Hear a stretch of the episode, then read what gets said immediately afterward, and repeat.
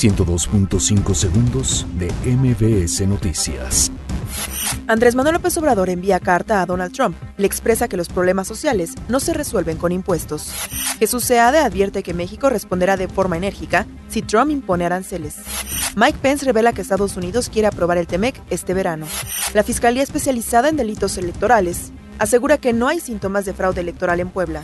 Por amenaza de bomba, fue evacuado el complejo Pajaritos de Pemex. Ricardo Monreal instruye renovar sistema de circuito cerrado del Senado. Claudia Sheinbaum reconoce presencia de cárteles en la Ciudad de México.